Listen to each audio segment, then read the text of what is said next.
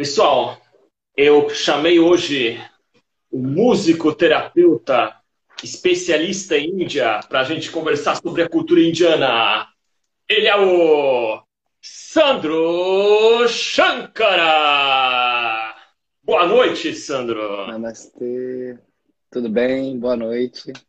Prazer estar aqui com você, um grande viajeiro, um grande navegador aí dessas culturas, desse planetão. A gente não se conhece pessoalmente, né? Mas estamos nos conhecendo aqui também pela conexão, né? E pela pelo que a gente compartilha de comum, né? Que são as culturas e quanto isso é transformador para gente, para nossa vida, de uma maneira geral. Sim, uma coisa, eu não sei se é o seu caso, mas é o meu. É, eu viajei 35 países e a Índia é o meu país favorito, o que eu mais gostei de todos, cara. Eu acho que eu viajei para poucos lugares, sinceramente. Não sei quantos, se foram cinco países, não sei. Às vezes a gente vai para a Europa e você sai andando e vai atravessando o país ali, né? Eu toquei em Luxemburgo, na Alemanha, enfim, fiz o caminho de Santiago, devo ter cruzado aí uns dez países ali na trilha. Mas com certeza o lugar que eu vou todo ano e fico três meses é a Índia. Índia é a minha, meu CEP, meu zip code, né? Meu CEP é na Índia. Janeiro, fevereiro, março. E é minha morada também. Legal. Você, você é músico, né? Depois eu Isso. quero que você dê uma palhinha aí, que eu tô curioso. Com prazer, com grande prazer. É, eu costumo dizer que a música é meu main job, assim, é o meu trabalho principal.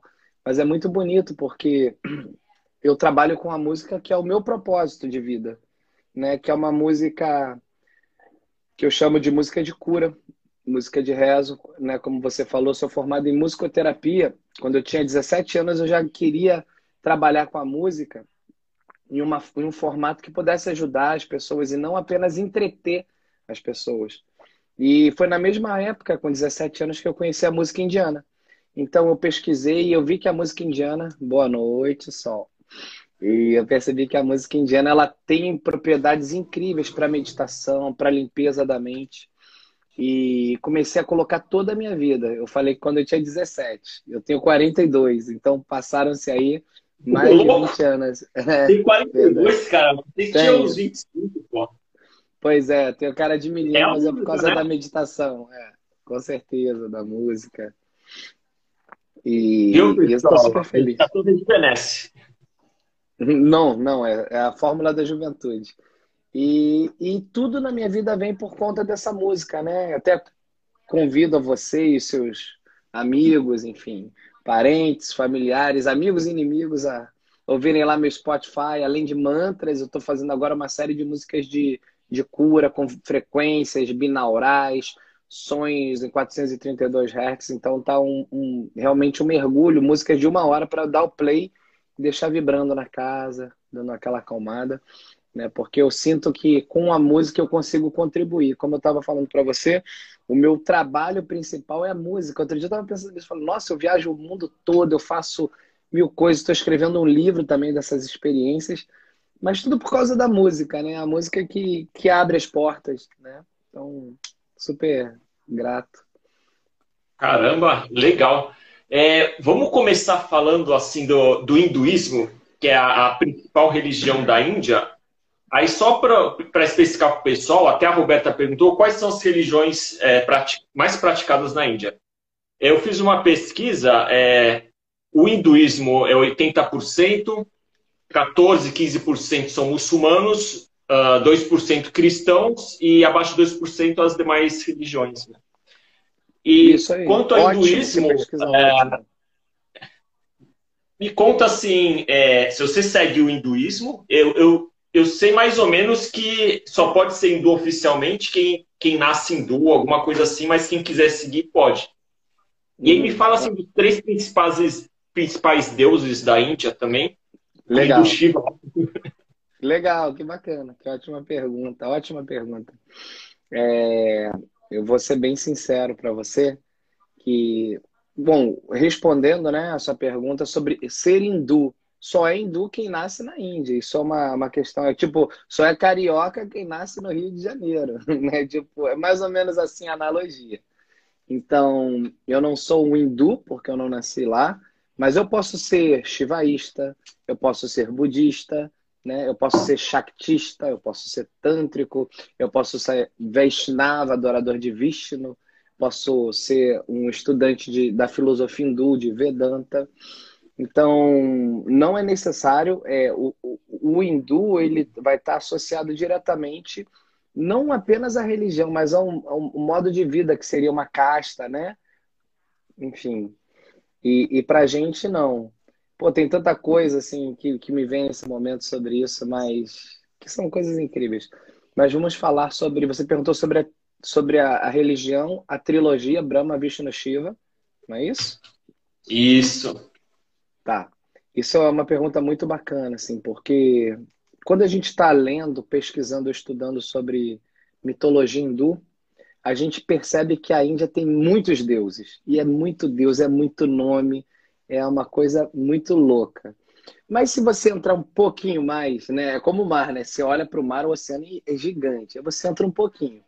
Você vai descobrir que cada deus tem 108 nomes. Tá? Então, vou te falar: Shiva tem 108 nomes.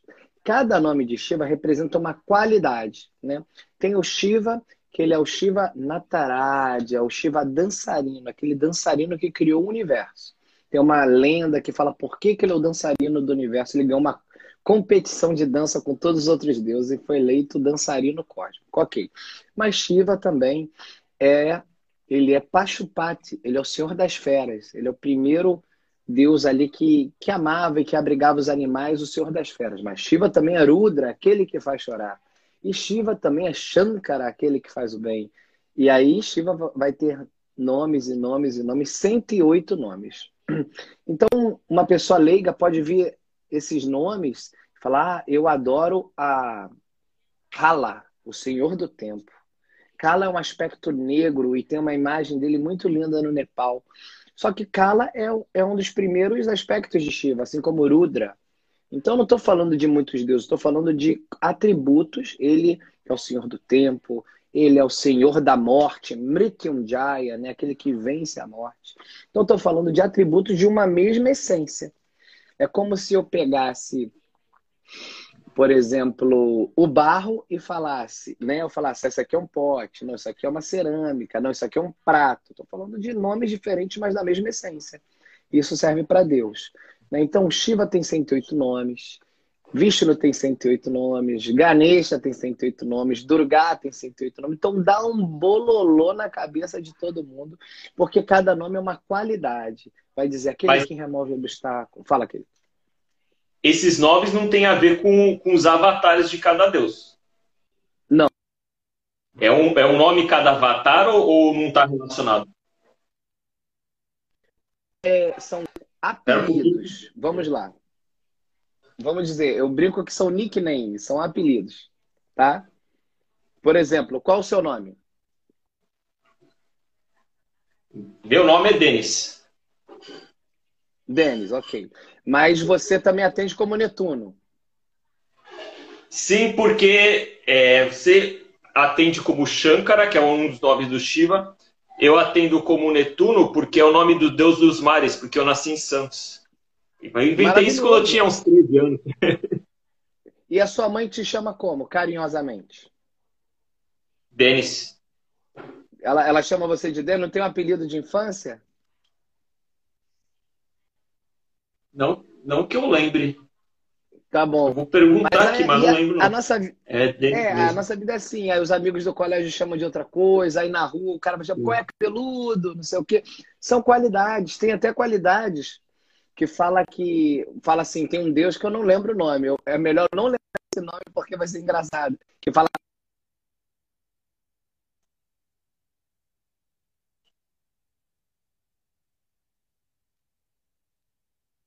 Ô, ô Sandro, é, eu acho que sua conexão tá meio ruim.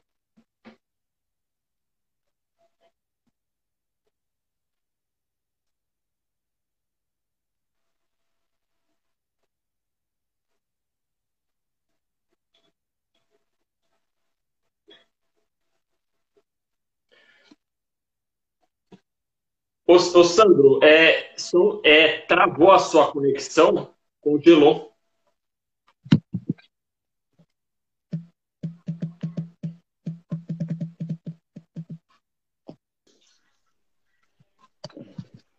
Agora eu voltou. Voltei, voltei, voltei. O, mudei a conexão, eu mudei a tá conexão, agora vai ficar bom. É, é, tá. Tem como repetir? Então vamos falar desses deuses. Tem sim.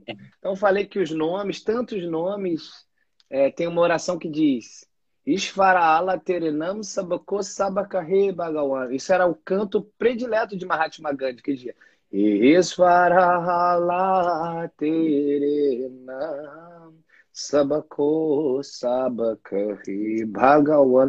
Ishvara, Allah. Você pode chamar Deus Terenam de Ishvara, ou seja, o controlador de tudo. Allah, que é para os muçulmanos, Terenam. Então, Deus tem muitos nomes. Terenam, muitos nomes. Sabako, Sabaka, Re, Bhagavan. Mas a todos podemos reverenciá-lo como Re, Bhagavan, ó Senhor. Então, numa compreensão muito mais profunda, sabe, Denis? Eu, eu diria que, que a compreensão indiana, hindu, de quem estuda Vedanta, é que não existem muitos deuses. Eles todos são, são qualidades, aspectos daquele que a tudo controla, conhecido como Ishvara, um dos apelidos, Mahadeva, enfim, Maheshvara, né? Mas, Basicamente mas tem isso. três, que é, que é, o criador, tem, o conservador. Isso aí, a trindade, exatamente. Brahma, Vishnu e Shiva, exatamente. Brahma é a qualidade, o aspecto que criou tudo, né? E para você que é um viajante, é, existe a cidade de Brahma, na Índia, que na verdade é no Rajastão, no deserto, chama Pushkar, e Pushkar é famoso por um lago. E, você conhece? Eu estava lá esse ano, fiquei um mês em Pushkar, fui para o Holi, para aquela festa das cores doidona. É. Cara. Foi, muito, foi muita cor mesmo. Dizem que era festa. Eu já depois do Holi, cara, e eu nem sabia que existia. Poxa, Deu sorte, porque senão, senão ia te pintar, você ia estar tá pintado até agora. Eu guardo a camisa do rolo ali no armário, vou pegar para você ver daqui a pouco. É incrível. Então, em Pushkar, né, que é uma cidade mágica do Rajastão, é onde caiu a flor de lótus. Quando ela caiu e bateu, criou o lago, o, o lago de Pushkar. Ali que foi criada a humanidade, o universo nasceu ali. Mas tem uma curiosidade, quando a gente fala desse deus Brahma, Brahma, que é grafado igualzinho a nossa cerveja Brahma, que não é uma coincidência. A palavra Brahma significa essência pura. Então quer dizer que quando o cara pensou na cerveja, ele queria um nome que remetesse a alguma essência pura. Então Brahma é a essência pura. Bebeu até uma água aí que é para se conectar à essência pura, né? Então, Brahma é tido como criador. E depois que ele criou, nada mais ele precisou fazer porque está tudo criado. Então, em Pushkar é o único lugar do mundo, do planeta, que tem um templo para Brahma, por exemplo. Ok? Ele se aposentou, ele tem até o cabelinho branco. Então, depois que ele criou o universo, não tem mais trabalho. Depois de Brahma, dentro dessa cronologia, vem Vishnu. Vishnu é o mantenedor. O que isso quer dizer? Ele é aquele que sustenta o universo. Então, quando a gente está em momentos de grande dificuldade, de grande perigo para a ordem da justiça, do Dharma, da saúde, Vishnu manda uma encarnação divina para que venha aqui elevar. Isso aconteceu com tantas encarnações. As primeiras encarnações foram animais. Isso antes dos dinossauros, né? E a primeira encarnação humanoide é chamada de Nrsimhadev, metade homem, metade leão, que era uma encarnação de Vishnu. Passando Nrsimhadev, a primeira encarnação humana foi Parashurama, que era um lenhador muito forte. Depois de Parashurama, é, acho que quarta ou quinta encarnação dele, já humano, 100% humano, foi Rama, que é tão famoso na Índia, né? Que é um grande rei, foi um grande rei de Ayodhya. E Irama representa a ação correta. Logo depois de Irama, a encarnação seguinte, que veio para trazer amor para o planeta, é chamada de Krishna, famosíssimo pelo movimento Hare Krishna, né, que, que é realmente a devoção. E logo depois de Krishna, a encarnação que veio para elevar a humanidade já é bem pertinho da gente agora. Buda, Siddhartha Gautama. Ele era uma das encarnações de Vishnu. Embora não seja é, como eu diria, registrado Jesus Cristo como um, dentro dos Vedas, das Escrituras Sagradas, como um avatar, uma encarnação divina, de vista, eu poderia dar esse exemplo, né? Que ele foi uma grande alma que elevou o nosso o mundo quando a gente estava numa decadência moral.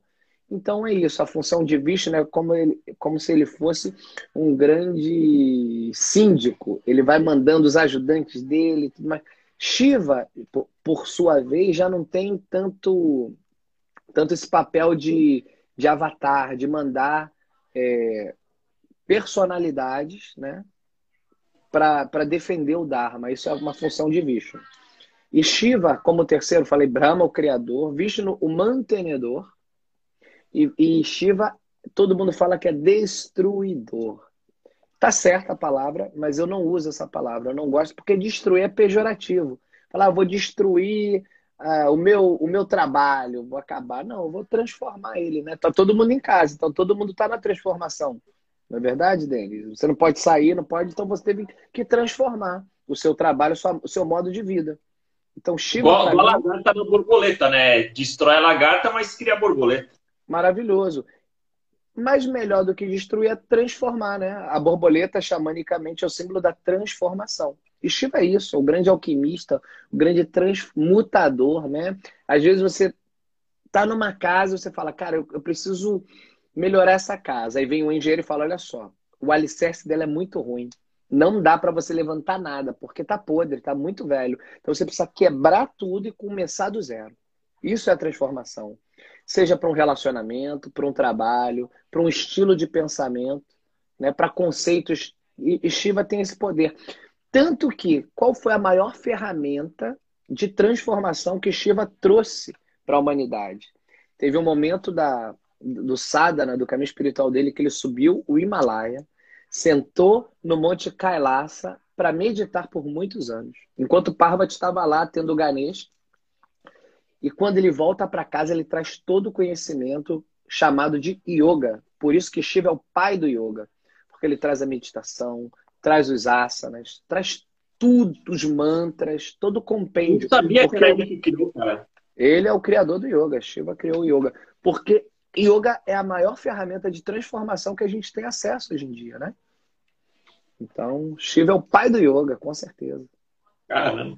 E, e aí, o Shiva ele tem a, a pele azul. E quando uhum. eu fui lá na Índia, cada um dava uma versão, né? A que eu achei mais é. plausível era que ele bebeu a água que ia envenenar a população inteira, ele ficou azul. Tinha outro que engoliu a cobra, ele se engasgou. Hum. Qual que é a versão que você acha que é oficial? As Vamos principais? lá. Essa, essa versão que, que você escutou do, do veneno é uma lenda, tá? Que chama Nilakant, que é o seguinte: Nilakant significa aquele que tem a garganta azul.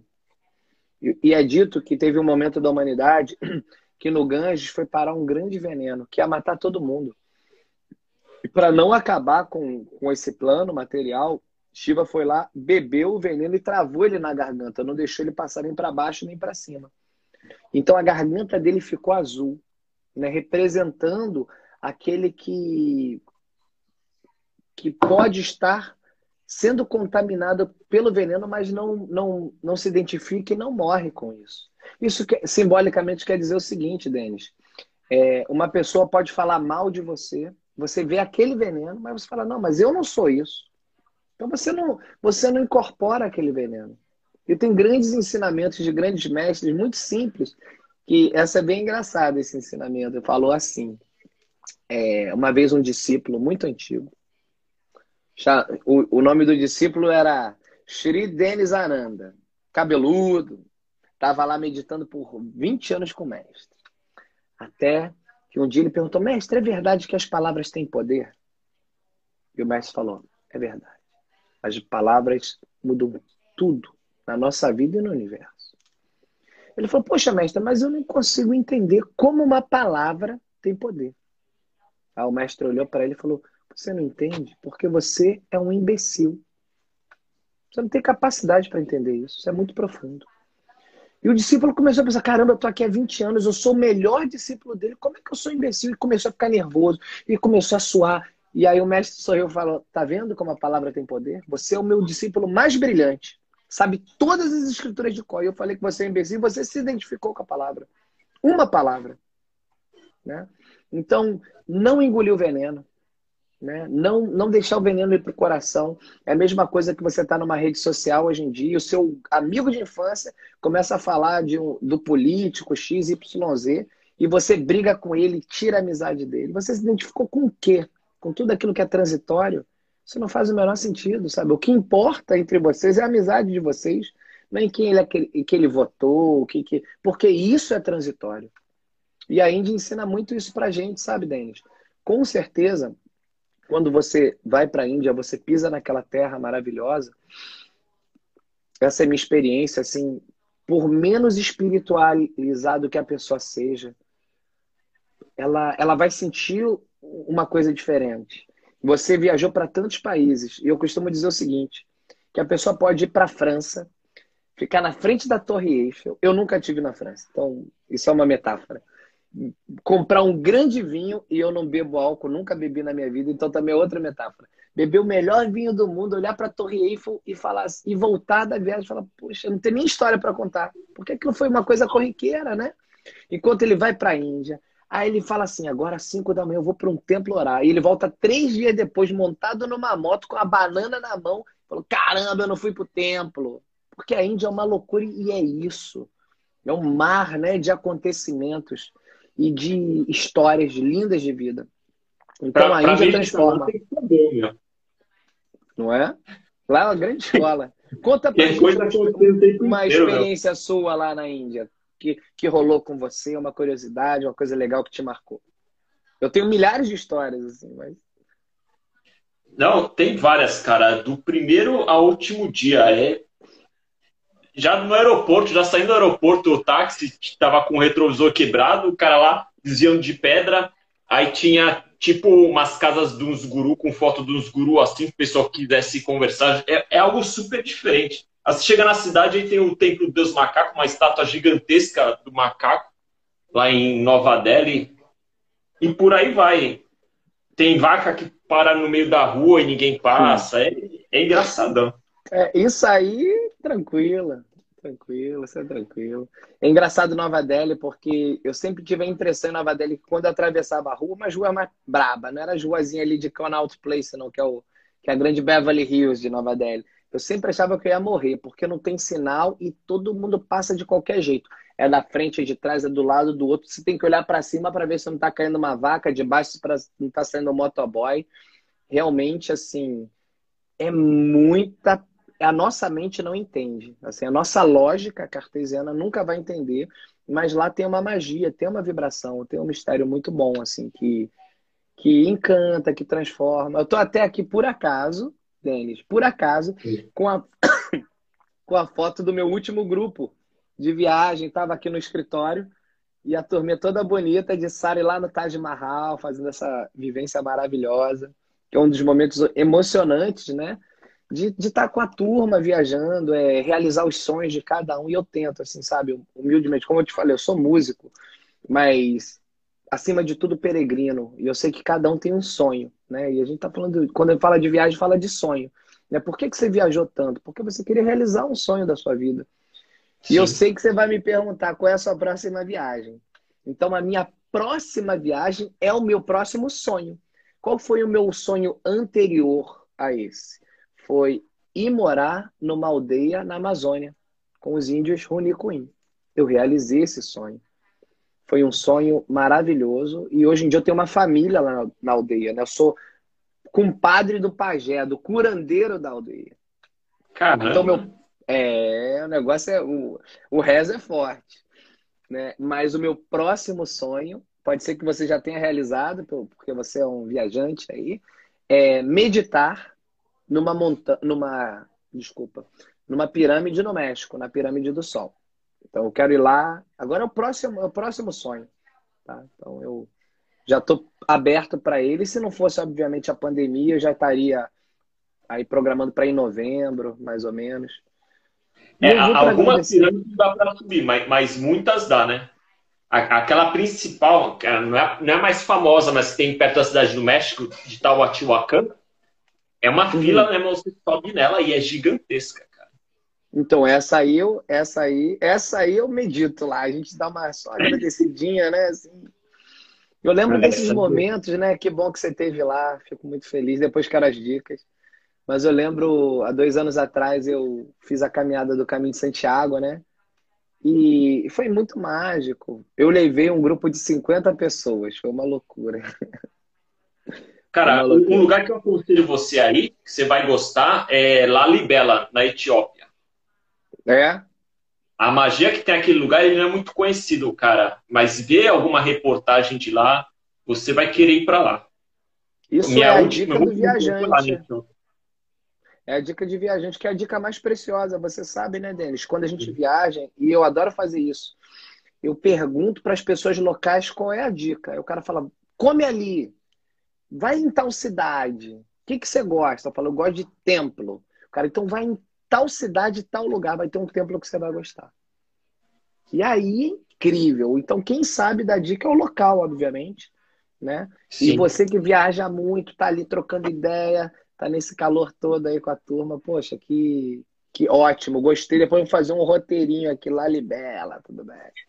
E, e uma das principais experiências você é tomar um chá ou almoçar com uma família tradicional do lugar. Em toda humildade, conversar sobre como é a vida deles, você vê que é algo totalmente diferente do seu universo. A gente está aqui no Brasil, é, preparando em futebol, em política, etc. e tal, uhum. e eles têm uma visão de mundo totalmente diferente, tem, tem os problemas deles também, e é interessante claro. você ver isso, que você vê que assim, você não é o centro do universo. Aí quando você vai para um lugar diferente desses, quando você volta, você fica conhecendo mais, sabendo mais quem é o próprio Brasil, como é a sua cidade onde você vive, a cultura dos seus amigos aqui. Você se identifica mais quando você vai lá fora e olha do lado de fora, como é que é o seu. A partir daí você passa a respeitar mais as pessoas que são diferentes de você, que pensam diferente de você, e não vai fazer inimizade por causa de uma briguinha pontual. É verdade, Denis a viagem ensina, né? A cultura. Quando a gente está muito imerso na nossa cultura, o nosso ponto de vista de mundo é nossa cultura, é óbvio, né? O que a gente conhece. Eu lembro a primeira vez que eu fui para a Índia, eu fui morar na Índia, passar um tempo para estudar música, porque eu, né, eu estudo música clássica indiana, música de cura. E, e, lá na Índia, assim, eu ficava no ashram de música. Então, assim, se eu quisesse água quente, eu tinha que sair, pegar no balde, subir escada para misturar água, tomar banho de balde, ou então era água fria. E, e o chuveiro lá, tipo assim, ele é na metade do seu corpo, ele não vem de cima, por exemplo. E aí milhares de coisas diferentes. Então, quando eu voltei para o Brasil, eu dava graças a Deus que tinha uma água encanada caindo na minha cabeça quente. Eu falava, meu Deus, isso é um milagre da vida. E eu jurei, nessa minha primeira volta da Índia, que eu nunca mais ia reclamar do Brasil sabe? Porque o Brasil é uma benção, sinceramente. Eu moro no Rio de Janeiro, né? Para mim, eu não conheço o mundo como você, mas para mim é um dos lugares mais exuberantes do planeta, porque aqui tem montanha. Eu fui escalador quando era jovencito, escalei muitas montanhas no Brasil e no mundo. Aqui tem cachoeira, aqui tem praias exuberantes, sabe? Aqui tem uma, nat uma natureza muito, muito, muito maravilhosa né? Assim como São Paulo tem, Santos, né? Que, que natureza bonita que tem. Maceió, Nordeste, Bahia, Rio Grande do Sul. Cara, o Brasil é incrível, é um banho de coisa boa. Mas só ver o mundo a partir, entender o mundo a partir de Brasil, né? Não vai conhecer lá, La Libela, né? Essa, essa, essa magia, né? essa magia, ou ver um pôr do sol, eu tive a oportunidade de uns três anos atrás de escalar o Himalaia. Como eu falei, eu sou montanhista, né? E eu tinha esse sonho. Esse sonho foi. Aí depois, qual é o próximo? É o caminho de Santiago. Já foi. Aí depois era a tribo na Amazônia. Foi. Agora vai ser a montanha no México. Na a pirâmide no México. Então... eu assim, o Brasil, perto dos outros lugares, para fazer trilha e natureza, é um prato cheio, cara. a quantidade de lugares legais para fazer trilha é quase infinita. É, assim, né? É incrível. Mas é muito bom, assim, e eu vejo muito quando eu viajo, quando ano passado, não, foi retrasado, eu, eu toquei num festival de yoga na Alemanha, em Luxemburgo. E foi muito incrível, sabe, ver assim o público era muito coroa, todo mundo de cabelo branco, todo mundo dançando, assim, livre. Eu falei, meu Deus do céu, assim, eu cantava uma música e a galera dançava, parecia que estava explodindo. Eu falei, nossa, o Brasil, né? A gente tem tanto a aprender com tanta liberdade que eles têm. Aí, como você pediu, eu vou tocar uma música aqui. Vamos tocar uma música aqui para Shiva, né? Que eu tenho muito carinho, muito amor, muita devoção. Você me perguntou se eu era hindu, né? E qual o tipo de tradição que eu sigo.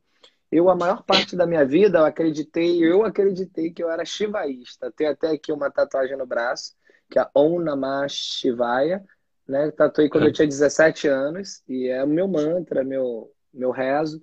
Mas há uns 10 anos eu já me vejo como universalista, né? Eu amo a espiritualidade, né? Assim, de todas as formas, com todas as crenças e nomes. Então eu não tenho muito essa. Ah, eu, eu tenho muito, muito amor por Shiva, tô até aqui atrás, mas reverencio. Ishvarala Terenam, né? Os deuses têm muitos nomes. Então é o grande senhor do universo. Nos Estados Unidos, nas tribos é, indígenas americanas, eles chamam Deus de Wankantanka, que significa é, o grande mistério. Eu amo esse nome, o grande mistério. Então, eu nunca vou compreender, mas sempre vou amar. É igual o amor, né? Você compreende o amor, Denis? Creio que eu compreendo, sim. Você compreende? Então, você pode fazer um resumo para a gente sobre amor? É, quando bem objetivo, uma pessoa que você daria a vida por ela, você realmente ama ela. É, seria assim o incondicional. Essa é a minha visão objetiva. É, então, antes de você dar a palhinha, o pessoal ele, ele vai dar uma palhinha da música. Aí na volta a gente vai falar sobre algumas curiosidades da Índia. E o pessoal que está mandando mensagem, é, a gente está respondendo porque tem muito assunto e não vai dar tempo. Mas a gente está lendo todas as mensagens e aí no final vou abrir um espaço para quem quiser fazer algumas perguntas. Estou na caixa. Om Namah Shivaya. Om Namah Shivaya. Om Namah Shivaya. Om Namah Shivaya. Om Namah Namah Shivaya.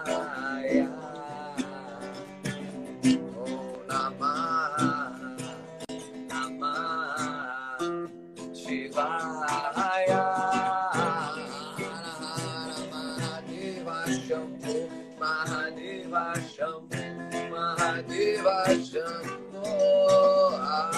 Hara Mahadeva Shambhu, Mahadeva Shambhu, Mahadeva Shambhu. Om Namah Shivaya. Om Namah Shivaya.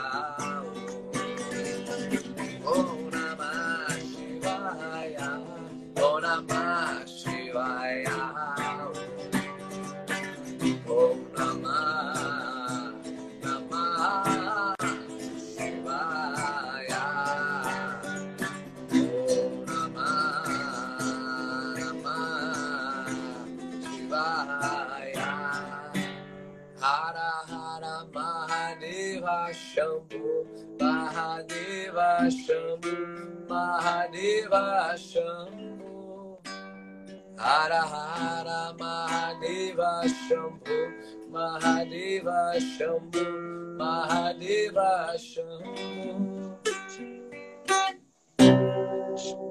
Essa é a música terapia de Sandro Shankara. Se ouvir muito essa música, a pessoa rejuvenesce, né? Com certeza, a palavra Hara Hara, que a gente usa muito na Índia, Hara Hara Hara Mahadeva, Hara significa, por favor, remova a tristeza do meu coração.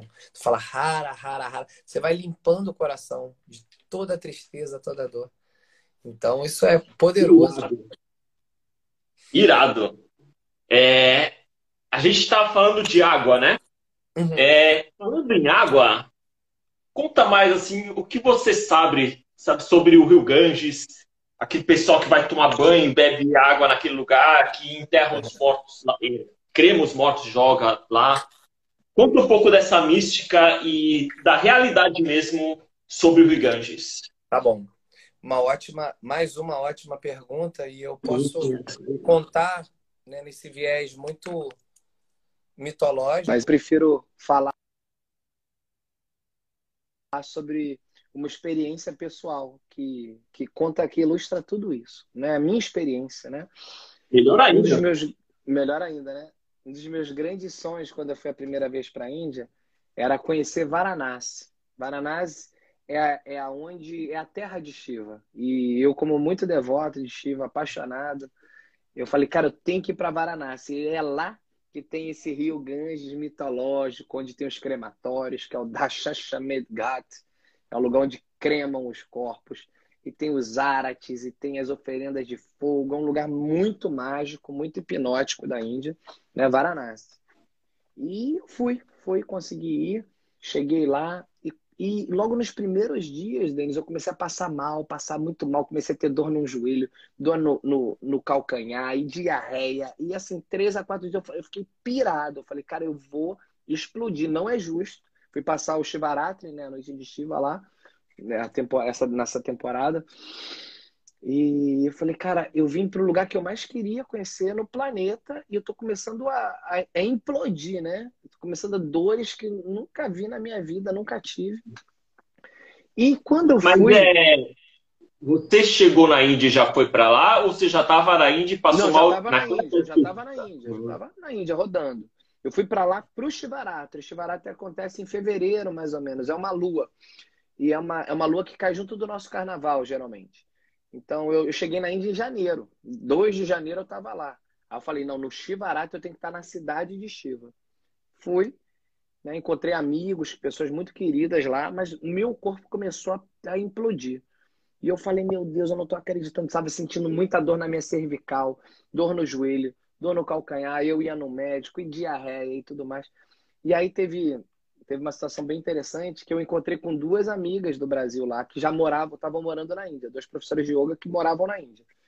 E aí eu falei, cara, eu vim para a Índia, tô aqui para o Shivaratri, vem para cá, para Varanasi. Aí as duas foram, a gente se encontrou aí, elas, como elas moravam na Índia, elas já eram todas hindus, assim, super bacanas, descoladas e tudo mais. E um dia eu fui num templo com elas hum. e e tava lotado lotado, tudo muito lotado. E a dica que a gente tinha é o seguinte: nunca beber água do templo, comer nada do templo, porque é água do Ganges, porque é a comidinha que o ratinho passa em cima. Então, assim, não vai que vai dar, não vai ser legal. E quando elas entraram comigo no templo, é, elas comeram a comidinha que eu ofereci. Eu sempre pegava comida, botava no coração, guardava no bolso. Elas foram lá e puf, comeram. Eu falei, meu Deus do céu, essas meninas vão morrer. Aí depois, quando deram a água para elas, botaram na mão e beberam. E era água do Ganges mesmo. Eu falei, do Ganges sujo do crematório. Aí eu falei, cara, eu comecei a entrar numa, numa é uma loucura na minha Eu falei, cara, não tô acreditando. Eu tava num templo de Shiva com um tridente gigante, todo mundo ali, o bicho pegando. E eu tava assim, já muito mal. Eu tava com frieira, eu tava com diarreia, eu tava com dor no joelho, dor no calcanhar, dor no, na cervical, eu tava me definhando. E aí vem uma, uma, um pensamento, sabe, que fala assim: ou você acredita, ou você não acredita. Eu meti a mãozão lá, puf, botei água e bebi. No dia seguinte, eu acordei e parecia assim que estava sendo um raio laser do meu olho. Eu me sentia assim com 4, 5 metros, muito poderoso, e nunca mais na minha vida eu senti dor. Cervical, joelho. Realmente assim, então eu recebi um milagre, uma cura com aquela água, sabe? Inexplicável, mas é a minha experiência. E o hindu, o indiano, ele tem essa experiência, porque essa água é uma água milenar. A ciência tem um documentário que fala da água do Ganges. Diz que a água do Ganges ela produz muito oxigênio, muito acima do que qualquer outra. Então ela, ela, ela, ela tem uma propriedade de cura para a vida marinha e para as pessoas que é inexplicável. Então o Ganges é uma água mística. Ele nasce na cordilheira do Himalaia, numa região chamada de Gangotri. E, e ele era um rio que existia no plano celestial. Então, esse rio, quando ele vem cair no, no nosso plano material, como uma grande bênção da espiritualidade, pelo poder que ele tinha espiritual, ele explodiu o planeta Terra. Só que Shiva vai lá e bota a cabeça e aí ele bate na cabeça de Shiva e escorre pelo cabelo de Shiva. Nessa imagem tem até ali um pedacinho do Ganges, ó. Aqui, ó, essa aguinha daqui é o Ganges, ah. que bate no cabelo dele, escorre, aí cai em cima do Himalaia, vem descendo as montanhas, nasce ali em Gangotri, passa por Rishikesh, até correr a Índia toda e chegar lá em Varanasi. Rishikesh é o Ganges limpo. Cor verde, caribenha, maravilhoso. Uma esmeralda linda. Então, eu sou devoto de Gangá, dessa deusa, dessa água, desse rio. Eu bebo essa água, né? E em breve, se Deus quiser, Shiva me, me dê essa benção. Eu vou mergulhar em Varanasi. Não tive cor, é, coragem ainda de dar aquele mergulhão lá, mas eu vou mergulhar assim. Ano passado eu fiquei olhando assim, entro no entro, entro no entro, aí não entrei, mas, mas eu tenho que entrar. Mas quem quiser beber e não quiser arriscar, pode beber água do Rio Ganges em outra região, porque ele começa bem limpo, né? É, Só lá em Varanasi. É, limpo. é, é. Irisqueche é pura, purinha, purinha. Água mineral, é 100% puro. Ele é tão sagrado lá que ninguém joga nada, faz nada, só contempla mesmo. É água do degelo, né, da montanha. Ele é muito cristalino. E, e lá é, eles cremam, é, pelo que entendi, a fa própria família crema o corpo de quem morre e joga no Rio Ganges, só que é, creio que crianças até uma certa idade e mulher grávida, eles jogam inteiro no rio. Você é, tem, sabe tem os ritos, tem os ritos, sabe, Denis? É, tipo, homens. É, tipo, homens. Grandes religiosos não podem ser cremados, são enterrados inteiros em, em postura de lótus, de meditação. Né? Mulheres grávidas, quando um sadhu, um mendicante, um peregrinante, ele é mordido por uma cobra, ele não pode ser mais cremado. Então tem, tem muitas regrinhas. O mais importante por que, que a cultura hindu ela contempla é, esse retorno para o rio? Porque o rio Ganges não é um rio desse plano, é um rio celestial. Então, quando a sua cinza, o seu DNA volta para o rio, é entregue para o rio, ele se desmaterializa no rio, você está ganhando uma grande bênção né, para a próxima vida. Curiosamente, né, assim, eu não tinha pensado nisso, mas agora que a gente chegou nesse ponto, esse ano, minha mãe faleceu ano passado, dia 8 de janeiro do ano passado, eu estava na Índia.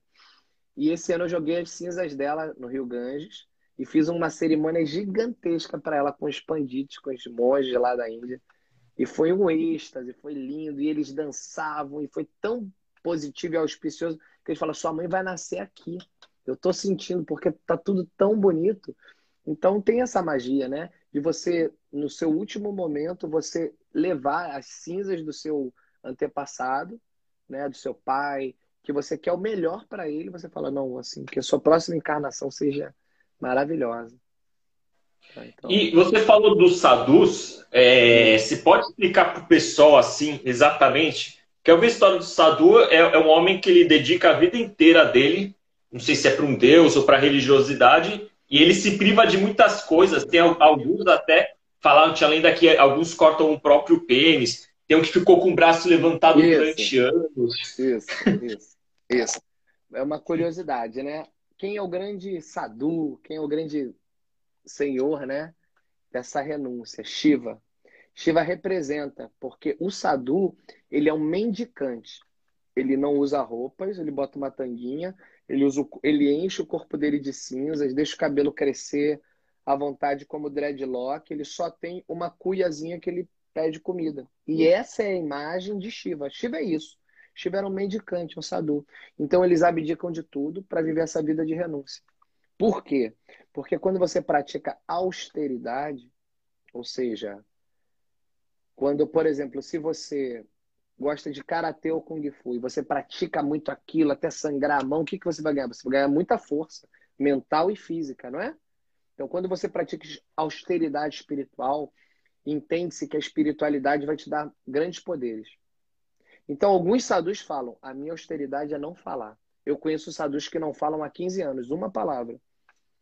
Mas eles se comunicam, me mandam WhatsApp, escrevem no papel, fazem tudo, por exemplo. Tem um sadhu que é famoso que fica com o braço erguido. Eu conheci ele também no Kumbamela. Tem sadhus, todos eles, 100% deles fazem a renúncia do sexo, da sexualidade. Então eles não usam, né, o órgão sexual. Alguns deles têm o hábito de amarrar o pênis a um pau. Eles usam um pauzinho que eles amarram para mostrar que aquilo não tem vida. Então, que alguns cortavam, eu nunca ouvi falar, mas pode ser que corte também como um símbolo de que aquilo não.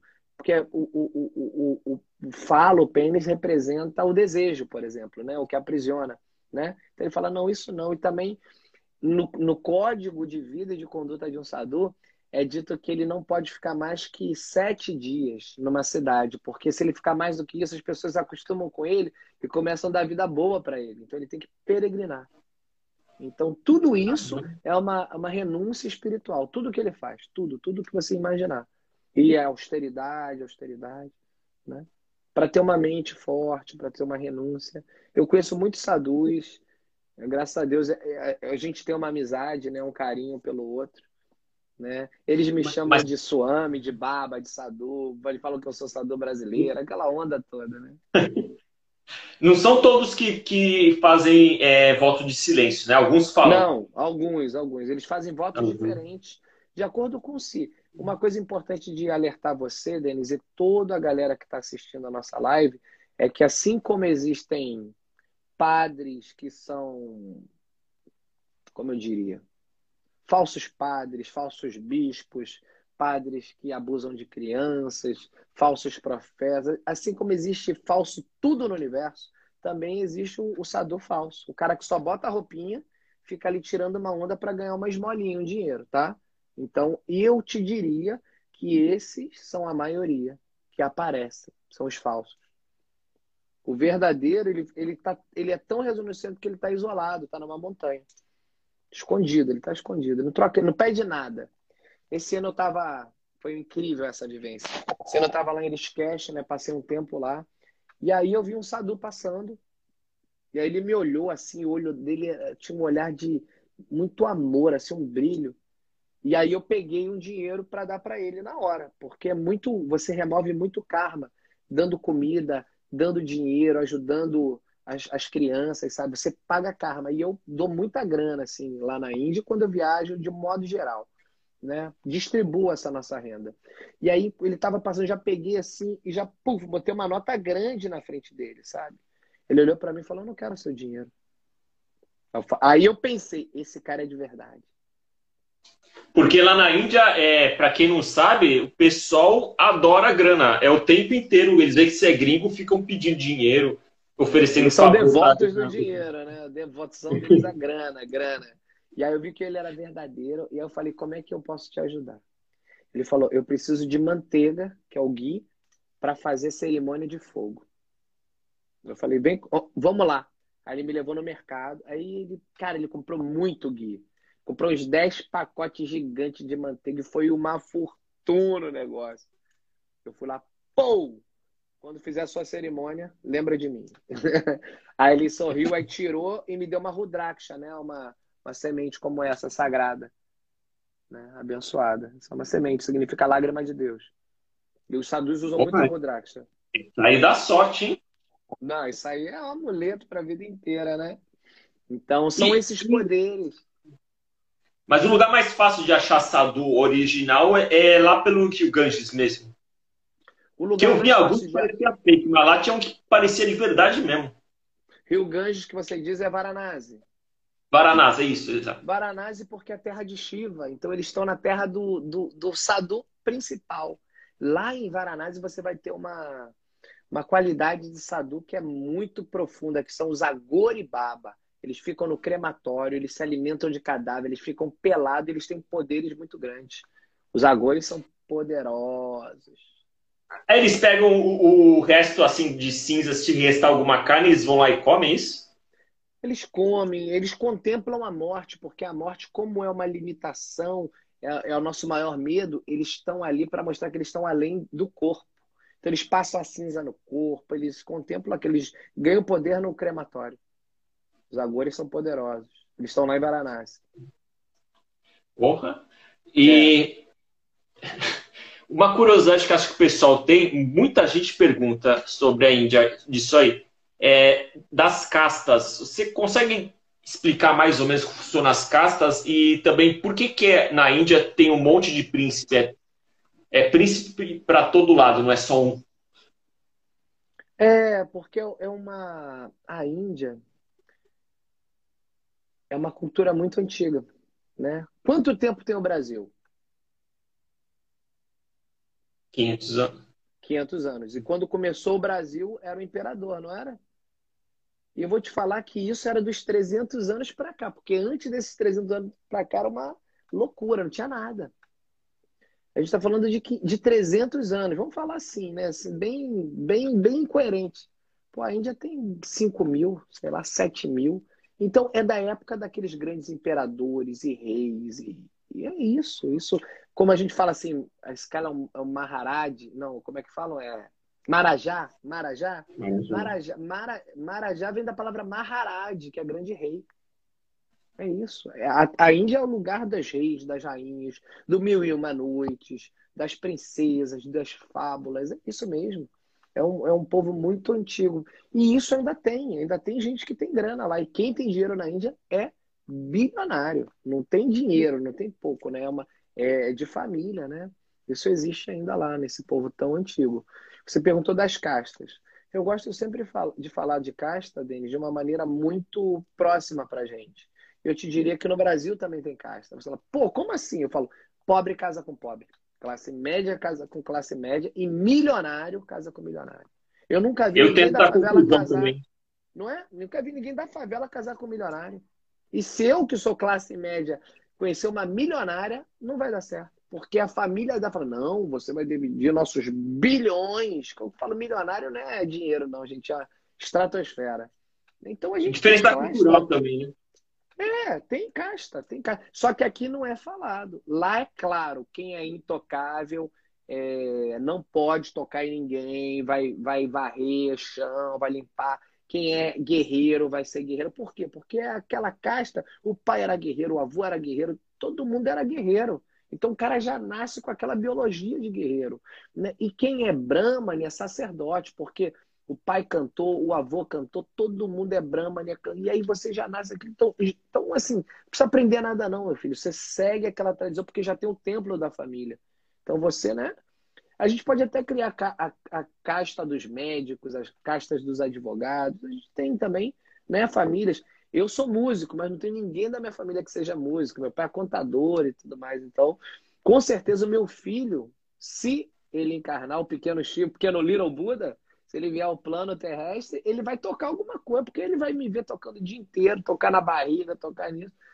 Então a gente transmite aquilo que a gente é.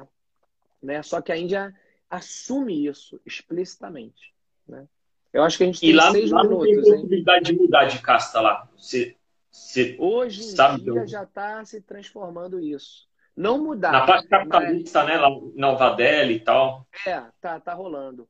Eu acho, Denis, que a coisa mais importante da Índia, do fundo do meu coração, é a liberação, a libertação. Né? Mahatma Gandhi conseguiu uma grande libertação, que foi do colonizador inglês, mas ainda precisa libertar o amor dela. Né? Quando, como você falou, é, 80 e poucos por cento da Índia é hindu, mas 15% que é muçulmano é muito muçulmano e é muito muçulmano na Índia. Quando é, os muçulmanos invadiram a Índia, eles acabaram com a sexualidade da Índia. Eles tiraram a mulher do, do poder, do matriarcado, e colocaram a burca na mulher. Então, esse é o problema da Índia, que ninguém, homem não fala com mulher, mulher não pode falar com homem, e se falar é apedrejada, sabe? É, uma é por causa dos muçulmanos? É por causa da invasão muçulmana. Foram eles que acabaram. Porque a Índia criou o Kama Sutra, cara. O Índia não acredita nisso. É verdade sabe? Sim. Mas eles perderam a cultura, essa cultura.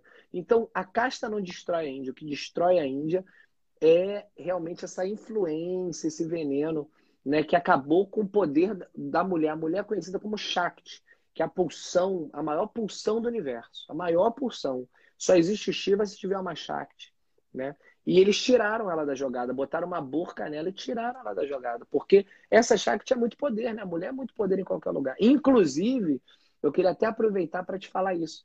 A partir de segunda-feira eu vou lançar um curso sobre a mitologia hindu, sobre uma jornada das deusas, falando das deusas femininas, como trazer a energia de Lakshmi, que é a deusa da prosperidade para a vida, Sarasvati, que é a deusa do conhecimento para a nossa vida, e Durga, que é a deusa guerreira para a nossa vida. Trazer toda a mitologia, os mantras secretos, as práticas espirituais, os símbolos sagrados que cada deusa tem porque eu sinto que a gente precisa se conectar com esse feminino. Sabe? É muito importante para cada um de nós. Então, a partir de segunda-feira, eu vou estar aqui no Instagram falando de Deus a semana toda. Então, se prepare. Quem quiser entrar lá e se inscreve. Por Cara, eu, eu senti muito isso de que a mulher realmente lá é meio deixada de lado. É, você vai em qualquer lugar, qualquer tipo de emprego é só homem.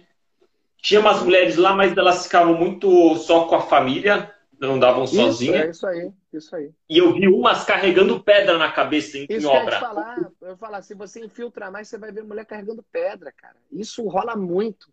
Isso é um absurdo. Toda vez que eu vejo isso, me dá, assim, sabe, uma revolta. Que, que, que situação, sabe? É isso que eles fazem com o sagrado feminino. Então a Índia tem muito a aprender. Tem que libertar essas mulheres né, e, e, reverenciar essa Shakti maravilhosa, porque Sarasvati é deusa do conhecimento, Lakshmi é da prosperidade, Durga né, da força, e Kali é a deusa guerreira também, e, e Gangá é a deusa que flui todo o amor e toda a purificação e tantas deusas maravilhosas. Parvati, Parvati, que é a mãe de Ganesha. Parvati. Ô, ô Sandro, é, até queria contar a história do Ganesh, mas não sei se vai dar tempo. Tem cinco minutos que acho que daqui a pouco vai cair. Então, assim, você fala o tema que você quiser. O Ganesh, ou canta música, ou fala de yoga. Agora tá livre. Vou fazer tudo ao mesmo tempo, então, para otimizar. Ganesha significa. Ganesha, a palavra Ganesha significa o senhor dos grupos. Agora a gente não está em grupo nenhum, porque está todo mundo dentro de casa. Então, quando a gente está em grupo, a gente está com força. Dentro da mitologia hindu e do xamanismo, é dito que o elefante ele é muito poderoso na floresta, porque se tem uma árvore, ele arranca a árvore. Se tem um rio, ele atravessa o rio. Então, é dito que esse ser com rosto de elefante, força do elefante, não tem nenhum obstáculo na frente dele. Quando a gente canta para Ganesha, a gente ganha esse atributo. No mantra de Ganesha, principal é Om Gam Ganapataye Namaha. Cantou Om Gam Ganapataye Namaha. Om Gam Ganapataye Namaha. Você tira qualquer obstáculo, seja dificuldade mental, dificuldade no coração, você conquista aquilo. E, e nesse canto que eu vou fazer, fala, querido. E você sabe que o, o Ganesh é o mascote que a gente adotou para a hum. série Miniaturas de Viagem que eu faço, né? Pego a miniatura, falo a origem daquele lugar e o é. mascote que eu escolhi é o Ganesh, a Ganesh tomando café. Perfeito, porque ele que abre, abre as portas de qualquer viagem, de qualquer empreendimento.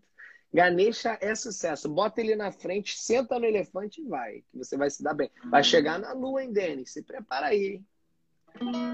Ganesha Charanã, seja minha morada, meu refúgio. Charanã também deu origem à palavra em inglês shelter, que é a morada, mesma coisa. Om Gam Ganapataye Namaha. Om Gam Ganapataye Namaha. Om Gam Ganapataye Namaha. Jaya Ganesha. Jaya Ganesha. Om Gam Ganapataye Namaha Ganapataye Namaha Jaya Ganesha Jaya Ganesha Sharanandanesha Sharanandanesha Sharanandanesha Sharanandanesha Om Gam Ganapataye Namaha Om Gam Ganapataye Sandro Shankara! Jaganês. Obrigado por seu tempo! Obrigado pela participação. Semana que vem é para